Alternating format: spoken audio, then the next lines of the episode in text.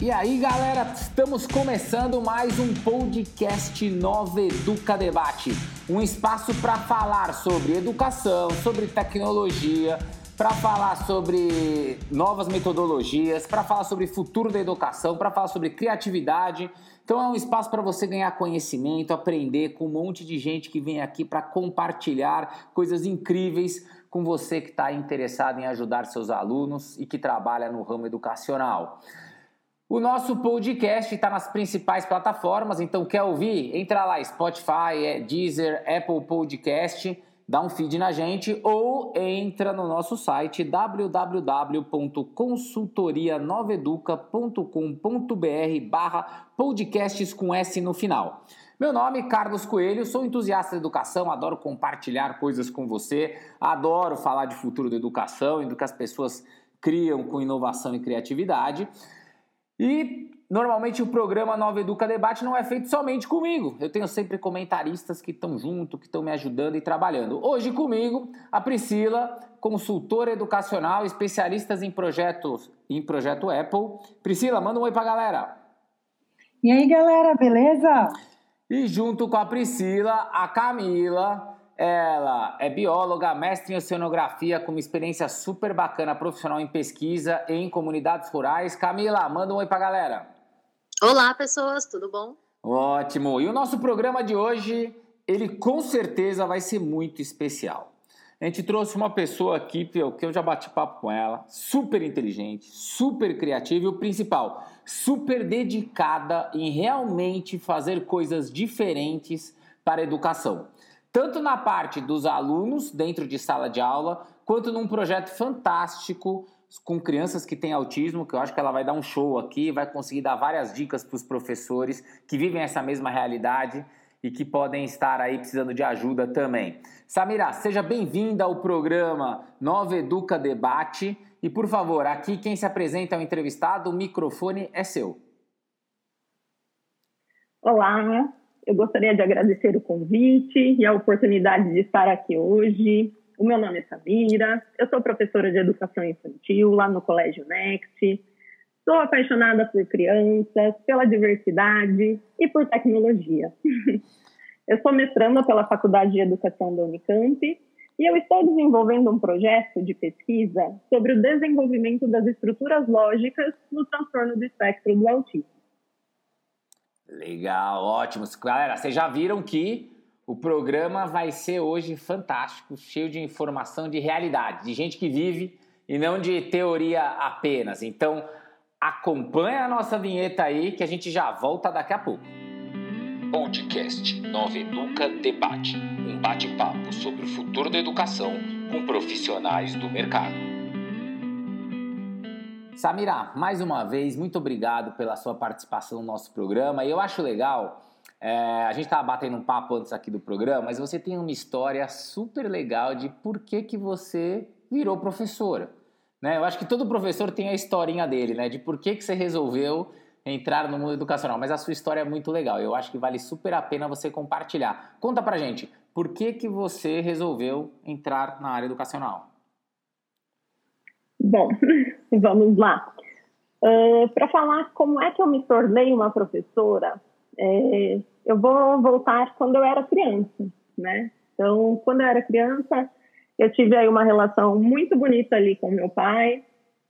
Uh, o meu pai, ele veio né, do Líbano e nós ali tivemos uma relação ali é, muito gostosa com a construção de palavras, né?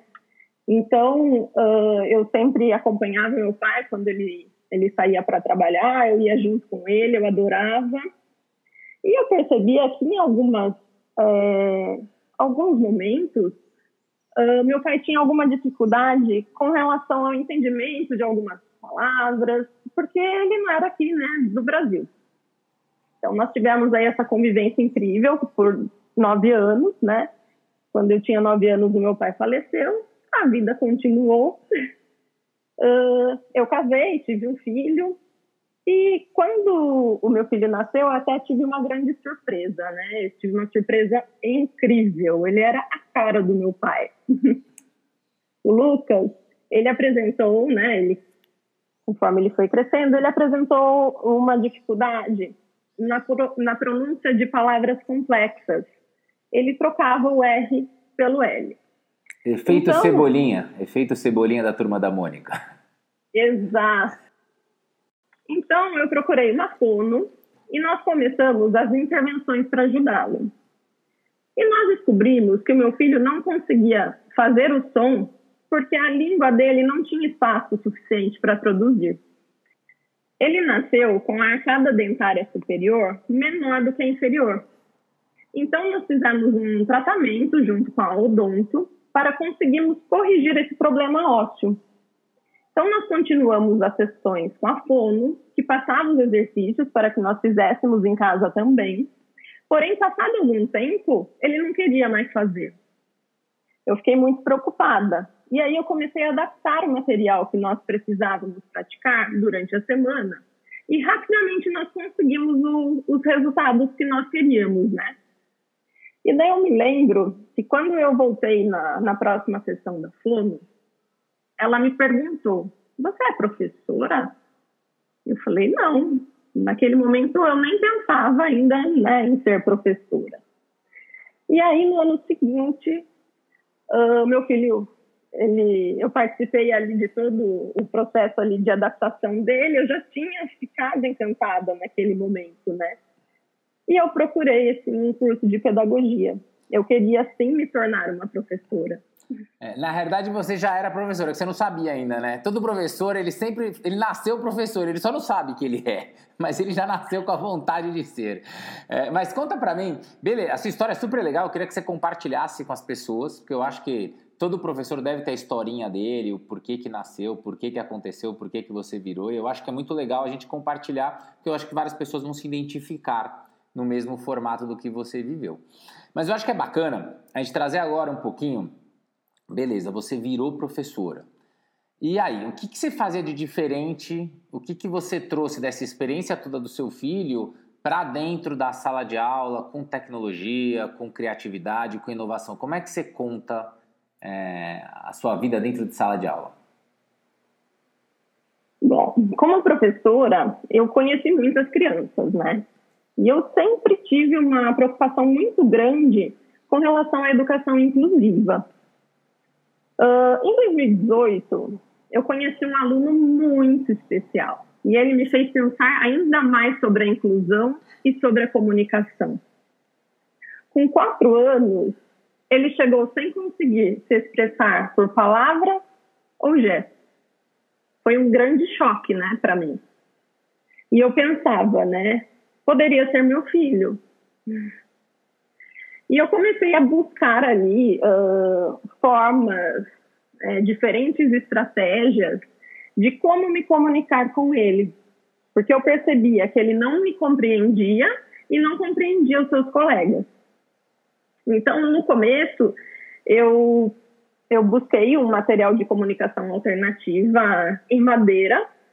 Eu apresentei para esse meu aluno, porém ele não se interessou. E aí eu percebi que eu precisava mudar a estratégia. E aí o que, que eu fiz? eu tinha uma grande ferramenta na minha mão, né? Eu tinha um iPad. Então, com o iPad, eu comecei a tirar fotos desse meu aluno em diversas atividades né, do, do dia a dia, ele tomando água, ele tomando lanche, fazendo atividade, indo ao parque. E a partir do momento que eu mostrei a imagem dele participando dessas atividades, ele olhou para mim e ele sorriu. E a partir daí nós começamos sim uma uma comunicação.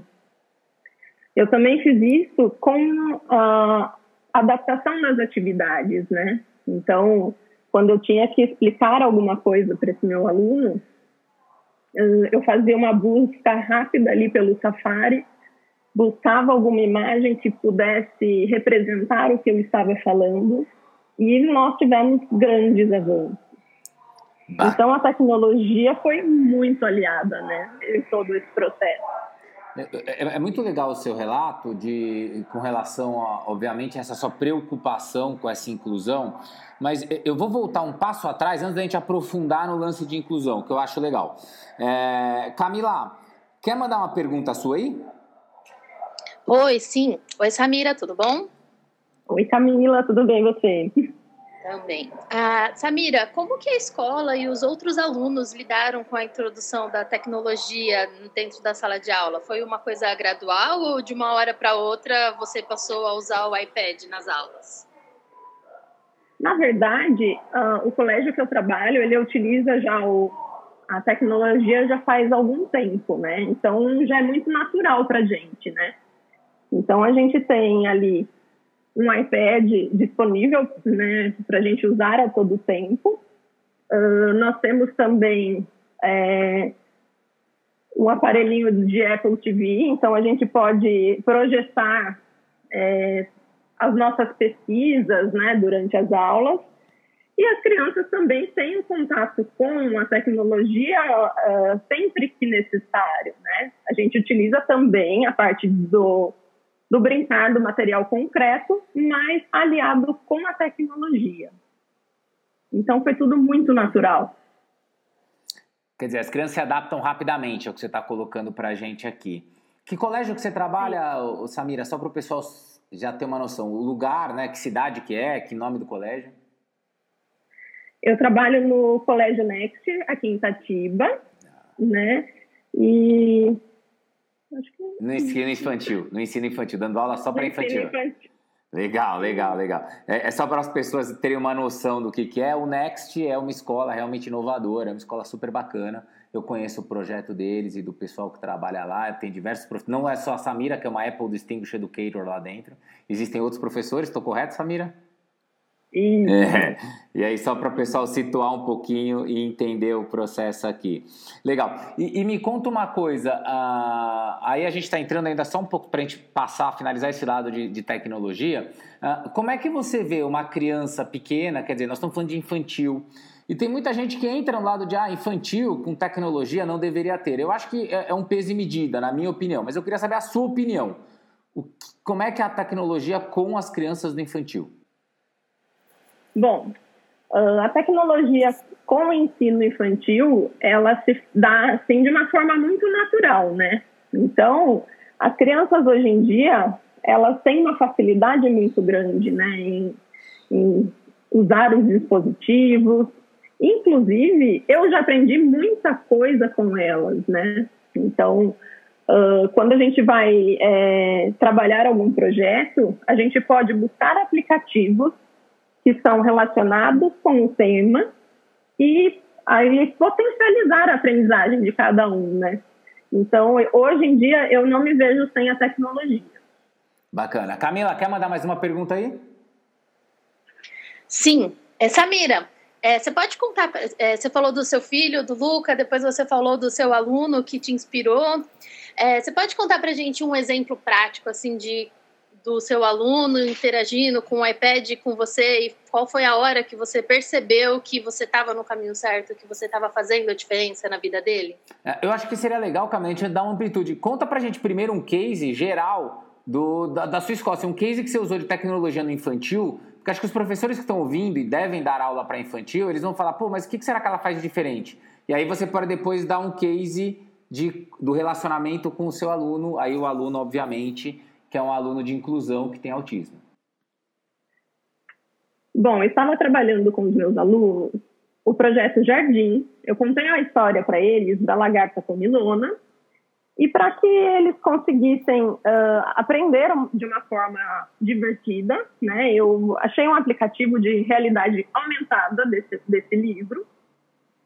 Então, as crianças elas tinham que uh, alimentar a lagarta, né? E foi muito bacana que, como esse aplicativo é de realidade aumentada, eles iam explorando vários lugares do colégio onde a lagarta poderia estar, né? E assim, a aprendizagem dos alunos com relação a conceitos matemáticos, na própria história mesmo, com relação à sequência, porque a lagarta, cada dia da semana, ela comia uma fruta diferente, né? Então, assim, a gente, a partir dos aplicativos, a gente consegue potencializar a aprendizagem de todos eles, né? E daí, no final, uh, nós gravamos, né, com as crianças, a história, só que eles contando a história, né? Então, cada um ficou responsável por uma parte dessa história. E eu acredito, assim, que por ter feito todo esse formato de usando o livro físico, depois a tecnologia, e depois a gente gravando eles contando, o trabalho final ficou muito fantástico, né? Resumindo, né? Eu também tenho essa mesma visão, né? O lance é você misturar é, o trabalho prático com o trabalho de tecnologia, com, com a tecnologia, com o trabalho não, com a tecnologia, porque isso facilita muito, né, para a criança potencializar a aprendizagem. Acho que são os dois lados trabalhando em conjunto, não é nem só A nem só B, não é nem sem tecnologia, nem só tecnologia. É muito legal o seu relato porque ele é real, né? Mas aí, para a gente não perder o eixo, volta para mim. A, a, tecnologia também te ajudou com o seu aluno que tinha autismo e que você estava com dificuldades de comunicação. É, como que ela ajudou nesse processo também? Bom, vamos lá. Então, nós iniciamos primeiro com as fotos no iPad e eu tive contato com um grande especialista em, em inclusão e ele me passou algumas dicas, né, de como eu poderia trabalhar essas fotos dentro de aplicativos, né. Então ele me, me deu ali uma, uma gama ali de muitas possibilidades, né. E eu comecei a procurar algum que se encaixasse na, no que eu precisava naquele momento. Só que o que aconteceu? Uh, os aplicativos de comunicação disponíveis hoje, uh, eles têm no, no, no, seu formato desenhos. E voltou naquela primeira proposta que eu mostrei para o meu aluno, um desenho, e ele não se interessou, né? Enquanto o meu aluno não está inserido dentro do processo, isso não atrai a atenção dele. Então, o que é que eu fiz? Eu baixei esse aplicativo, e eu personalizei todos os cards do aplicativo com as fotos que eu tinha e fui acrescentando novas fotos. A partir daí, nós conseguimos usar né, o aplicativo de comunicação alternativa, porém, eu falei, nossa, seria tão incrível se tivesse um aplicativo que já tivesse essas figuras, poderia ajudar tantas outras crianças, né? Então, eu comecei a pensar sobre. Sobre o assunto. Antes da gente entrar né, no, no, sobre o assunto, é, me fala uma coisa, só para a gente entender claramente aqui. O, o, que você fez então foi, você começou a trabalhar a comunicação com a criança através de imagens. E aí você baixou um aplicativo que fazia uma realidade aumentada. Só que ele não tinha a qualidade adequada, era isso que acontecia? Só para explicar um pouquinho por que, que ele não estava servindo e você teve que customizar. Não, na verdade, esse aplicativo, ele não era de realidade aumentada. Tá. É um aplicativo de comunicação, mas ele tem desenhos e não fotos como cards para comunicação, né? Então, uh, por exemplo, uh, uma imagem de uma árvore não é uma foto, é um desenho de uma árvore. E dependendo do desenho, uh, se ele tiver alguma característica ali diferente, sei lá, a pessoa quis fazer um desenho. Porque eu, eu vi esses dias, eu estava fazendo uma atividade com um aluno, que o desenho da árvore, o tronco, ele tinha o formato de um gato. Então, para eles, essa compreensão fica muito difícil, porque às vezes eles focam, né? Eles têm o, a questão do hiperfoco, então ele pode focar ali no tronco e achar que é um garfo e não uma árvore. Diferente se você mostrar uma foto de uma árvore, né? Acho que a compreensão fica muito mais fácil, muito mais simples. Entendi. Bem bacana, bem bacana porque esse é um histórico seu. Você foi acompanhando e percebendo que os alunos não tinham uma percepção, às vezes, com o desenho. Eles tinham uma confusão com o desenho, mas com a foto você percebeu que o problema ficou resolvido. Sim, Perfeito, legal. Com certeza, ajudou muito. Legal. E aí, isso, o quanto isso melhorou a comunicação com o seu aluno, este aplicativo? Quer dizer, ele foi uma comunicação que ela, ela melhorou muito ou não melhorou? Como é que foi é, a, a, diferença entre a sua comunicação antes e a comunicação depois? Melhorou bastante, porque uh, como ele tinha o acesso ao dispositivo o tempo todo, uh, o que acontece? Quando ele vai usar o aplicativo, ele clica no card, automaticamente o comando de voz ele é acionado e aí uh, já sai o som do que está sendo produzido ali. Então, se ele montou uma frase, uh, já no comando de voz já fala a frase toda. Quando eu trabalhava de uma outra forma, porque eu também cheguei a imprimir os cards, classificar tudo certinho, o que, que, era, o que, que acontecia? Quando eu mostrava os cards, eu tinha que verbalizar o tempo todo, né? Então, só que às vezes ele poderia pegar o card, olhar, mas ali não sairia nenhum som, né? A não ser que eu chegasse naquele momento e falasse para ele. E com o aplicativo fica muito mais fácil, né? A criança tem um acesso ali rápido e fácil.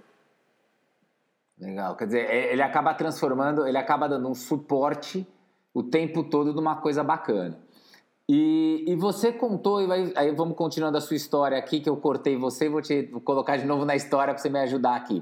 E aí você é, essa, essa comunicação foi melhorando e você percebeu que dava para ajudar mais pessoas. Que você falou, putz, eu consigo ajudar ele, mas eu posso ajudar mais. E aí o que, que surgiu na sua história? Bom, vamos lá. então, eu comecei a procurar né, maneiras de desenvolver um aplicativo com todo esse meu repertório que eu tenho, né, todo esse contato que eu tive, né? Porque eu fiquei dois anos trabalhando com esse meu aluno, né? Eu fui professora dele no ano de 2018 e eu continuei no ano de 2019, né? Então, esse, a minha, essa minha experiência de dois anos me ajudou muito, né? E agora, no início de 2020, veio a pandemia uh, e algumas crianças não verbais também vieram me pedir ajuda. Né? Inclusive, eu estou com um novo aluno, que ele é não verbal também. E eu falei, agora é o momento, né? Eu preciso fazer alguma coisa. Tem muitas crianças que estão precisando da minha ajuda, né? E eu comecei a procurar, então, como é que eu poderia realizar esse sonho de uh, desenvolver um aplicativo com base nessa minha experiência. E agora nós conseguimos, né? Montamos aí uma equipe. Nós estamos trabalhando, o aplicativo agora ele está em fase aí de teste. E ele está ficando assim incrível, está bem do jeitinho que eu gostaria mesmo, né? Eu estou vendo cada detalhe, uh, estou montando as categorias de acordo com a necessidade que eu tive durante esse tempo. E está ficando assim super bacana, né? E, e, pô, é legal. Então, quer dizer, você, além de professora hoje, você já está começando a fazer um papel de empreendedora. Você está mudando de. Mudando não, acrescentando ao seu currículo mais uma característica, é isso? Isso. e, e, esse lado do, do, empreendedorismo, ele é só empreendedorismo ou você está levando para alguma coisa acadêmica também? Estou levando para o lado acadêmico também, né? Eu estou com um projeto de pesquisa e com certeza eu vou falar um pouquinho né, da, da questão da comunicação alternativa no meu projeto de mestrado. Uh, vou apresentar aí como uma possível solução esse uso desse aplicativo, né? Mesmo porque eu tenho uh, contato com pessoas que também estão dentro do espectro e eu sempre vou questionando, né? E aí, como foi quando você era criança, né? Você conseguia compreender bem as imagens, né? E para minha surpresa, essa minha amiga, ela disse que não. Quando ela era criança, ela sofreu bastante. Quando ela tinha seis anos, ela não conseguia compreender a figura humana em forma de palito, que é muito comum, né? Uh, às vezes uh, apresentar isso para as crianças, né? Mas ela não conseguia entender essa figura. Então, às vezes ela percebia que os amigos davam risada, que ela não entendia, uh, ela não conseguia expressar que ela não estava entendendo do que se tratava. E ela falou que isso só foi é, resolvido na, na vida dela a partir do momento que ela começou a montar quebra-cabeças e quando ela tinha 10 anos, ela conseguiu compreender. Então, né, ela sofreu aí por quatro anos. E aí eu falei, nossa, se tivesse uma foto, poderia ter, ajudado bastante você, não é mesmo? Ela falou com certeza. É. Então ela ela tem acompanhado, ela vê, ela viu o, o aplicativo e ela falou, nossa, se eu tivesse a oportunidade de ter o acesso do aplicativo quando eu era criança, eu teria sofrido muito menos. Que legal, é uma história que, tipo, realmente é, o que você está desenvolvendo, com certeza, na hora que finalizar, deve ajudar muita gente. Mas deixa eu chamar. Priscila, entra na nossa conversa aqui e conta pra gente aí o que você quer falar. Oi, Samira, tudo bem? Oi, Priscila. É, é, Samira, eu queria entender um pouquinho como é que esse aplicativo funciona ele é da mesma forma como aquele que você teve que personalizar e fazer um monte de coisas para deixar ele mais é, característico para o seu aluno? E também queria saber se esse aplicativo ele é específico para crianças com espectro autista. Hum, boa pergunta. então vamos lá. Uh, é claro que, com base na minha experiência com esse aplicativo, algumas ideias surgiram dele, mas ele está totalmente diferente, né? A questão de funcionamento dos aplicativos de comunicação alternativa, eles são assim um pouco parecidos, que é o quê? A criança ela clica na, na no card e automaticamente o comando de voz é acionado. Porém, assim, a, a escolha das figuras estão, está bem diferente. Uh, a questão das cores, porque assim, o meu aluno, ele, em alguns momentos, ele teve, ele apresentou uma certa, como que eu posso dizer, espera lá. Alguma dificuldade? Não, não chegou a ser dificuldade. O que a, achei Mais resistência. Não, Mas... na verdade, o que a, isso, pode ser uma resistência uma resistência com a cor vermelha. Então, é, o que, que eu procurei fazer nesse meu aplicativo? Usar cores mais claras, mais tom de pastel, sabe? Para que não. Porque, assim, o espectro autista ele é muito amplo, né? Então, cada um tem ali as suas principais características tal mas de acordo com a minha vivência com ele, eu fui percebendo algumas coisas que são muito importantes, né? Então, cores muito vibrantes, você pode ali causar ali um desconforto muito grande, né, com as crianças. Porém, esse aplicativo ele não é só para crianças autistas, né? Crianças com atraso de fala ou com a escrita uh, dificuldades de escrita funcional, eles também podem usar esse aplicativo, né?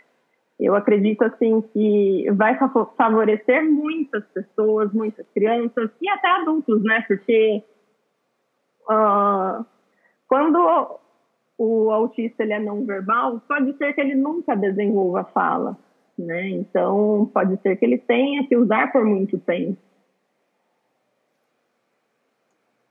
Legal, Samira. É, eu achei muito legal o que você falou aí sobre o autista, o, a criança com espectro autista, porque ela tem geralmente esse, é, esses tipos de resistência com determinadas coisas, né? Eu conheci uma criança que ela tinha também, ela não gostava da cor azul, então muda, né, de um para o outro. E aí eu queria saber se no seu aplicativo que você está criando vai ser possível personalizar de acordo com o nível que tenha do espectro autista. Sim, na verdade, uh, nós estamos fazendo um aplicativo que ele, que ele tenha uma certa flexibilidade, né? Que a gente possa criar cards de acordo com a necessidade da criança, de repente não tem um card ali dentro do aplicativo, a criança ela pode inserir. Às vezes tem alguma imagem dentro do aplicativo que a criança não se identifica, você pode excluir essa imagem e colocar uma imagem nova uh, eu estou tentando aí aumentar o máximo de possibilidades, né? Inclusive na, na escolha da cor, porque o que acontece uh, hoje a criança ela pode ter uma resistência com a cor ver vermelha, com a cor azul, Mas depois de um tempo, pode ser que ela aceite essa cor azul ou essa cor vermelha e passa a ter resistência com outras cores. Pode ter resistência com amarelo, com o preto. Então, essa questão de escolha de, de cores é muito importante. Bacana. E, e, e Samira, eu acho que é legal o que você está contando, né? Porque eu acho que é, essa é a mensagem que os professores que estão ouvindo aqui é, é entender como a tecnologia entrou nessa história toda e como ela evoluiu até para chegar num aplicativo. Eu acho que qualquer professor ele tem capacidade de fazer isso porque realmente o professor é o cara que está dentro de sala de aula. É ele que sabe as dificuldades reais que existem dentro de uma sala de aula. Mas para complementar aqui um pouquinho, Camila, manda a sua pergunta aí. Samira, a ideia do app foi excelente, né? E pelo jeito te ajudou muito no desenvolvimento como professora e do seu aluno também. Então, que dica você daria para outros professores que têm dificuldade em se conectar com seus alunos de condições especiais, específicas? Bom, uh, eu diria que o principal é você conhecer a criança. Uh, você tem que é, entender qual é o interesse dela, né? Porque assim, a partir do interesse, você consegue trabalhar outras coisas, né? Uh, eu sou uma professora assim que eu sou muito, muito curiosa. Então, se tem alguma coisa que eu não sei, eu vou buscar, né? Então, para eu trabalhar com esse aluno, uh, eu fiz acho que mais de 10 cursos, né? Conforme foi aparecendo ali a, as necessidades. Uh, a gente tem que admitir, até aqui eu sei e até aqui eu tenho que buscar, né? Então, eu fiz é, cursos de comunicação, eu, comunicação alternativa, fiz cursos específicos sobre autismo, uh, fiz cursos de como trabalhar a questão de, de materiais concretos, e tudo isso, uh, eu acho assim, que a gente nunca pode parar, né? Como professor, a gente, assim, tem sempre um desafio novo, né? A cada dia, né? Então, eu acho que esse é o caminho. E, e, aí eu vou complementar essa, essa pergunta da Camila com o seguinte: eu acredito que tem muito professor que já tem uma resistência à tecnologia. Então, quer dizer, já existe naturalmente professor que ele tem uma resistência, uma preocupação, é, um medo de mexer com o novo e tudo mais. E você é o exemplo de que, assim, além de enfrentar a tecnologia em sala de aula, hoje como empreendedor, eu imagino que você enfrenta ter que programar, não você, mas que você tem que estar tá lidando ali com programadores e com pessoas que estão desenvolvendo o seu app. É, como que é essa relação de tecnologia quando você começa a entrar num lugar que você não conhece tanto? É difícil, porque eu tenho uma vontade incrível, assim, de fazer um curso de programador. é, eu sou muito curiosa, né? Mas, assim, eu tenho que, que admitir também até onde eu posso ir, né? E eu tenho que saber trabalhar em, em equipe. Bom, eu estou é, entregando para os meus programadores uh, a parte que eu compreendo, né, a parte pedagógica, é, a partir do, da minha vivência, e conforme eles vão me devolvendo, eu falo, olha, é, a gente precisa ajustar aqui ou ali, e está dando assim super certo, né? O importante é a gente saber até onde a gente pode ir mesmo. É, essa sua frase é fantástica, acho que você complementou bem, né? Quer dizer, para o professor que tem medo, é entenda quem é você, até onde você pode ir, mas faça, né? Não, não entra na. Seja curioso, procure. Né? Acho que ficar parado é que é o caminho que não vai bem. Camila, quer mandar a sua? Porque o programa está voando aqui e daqui a pouco ele vai acabar. Samira, como foi a aceitação dos pais com essa metodologia? Já que nós falamos bastante dos alunos e do app, como que os pais lidaram com essa novidade dentro da sala? Bom, é, eu tive uma parceria assim muito incrível com os pais, né? Então, quando eu recebi esse meu aluno, ele ainda não tinha o diagnóstico fechado, né? E eu tive uma relação incrível com a família.